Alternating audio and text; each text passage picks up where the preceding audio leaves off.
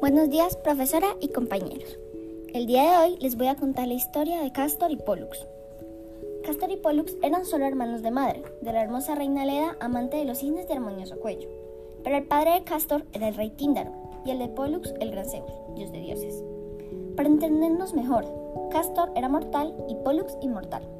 Mas el amor no tiene barreras y los dos amaron inmensamente.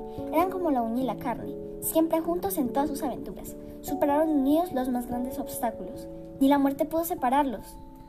A causa del amor de dos bellas princesas, habían entablado los dos hermanos extraordinario combate contra sus primos Idas y Linceo, cuando sucede la tragedia. Castor es alcanzado y muerto por Idas.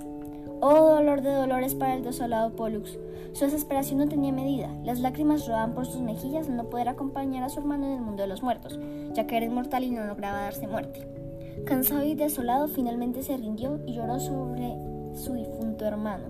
Cuando, vaya sorpresa, notó que cerraba celería en el cuerpo de su compañero, el cual poco a poco comenzó a recuperar el aliento.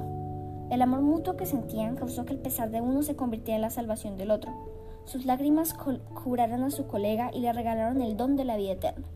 Gracias a esto pudieron quedarse juntos, unidos para siempre. Fin.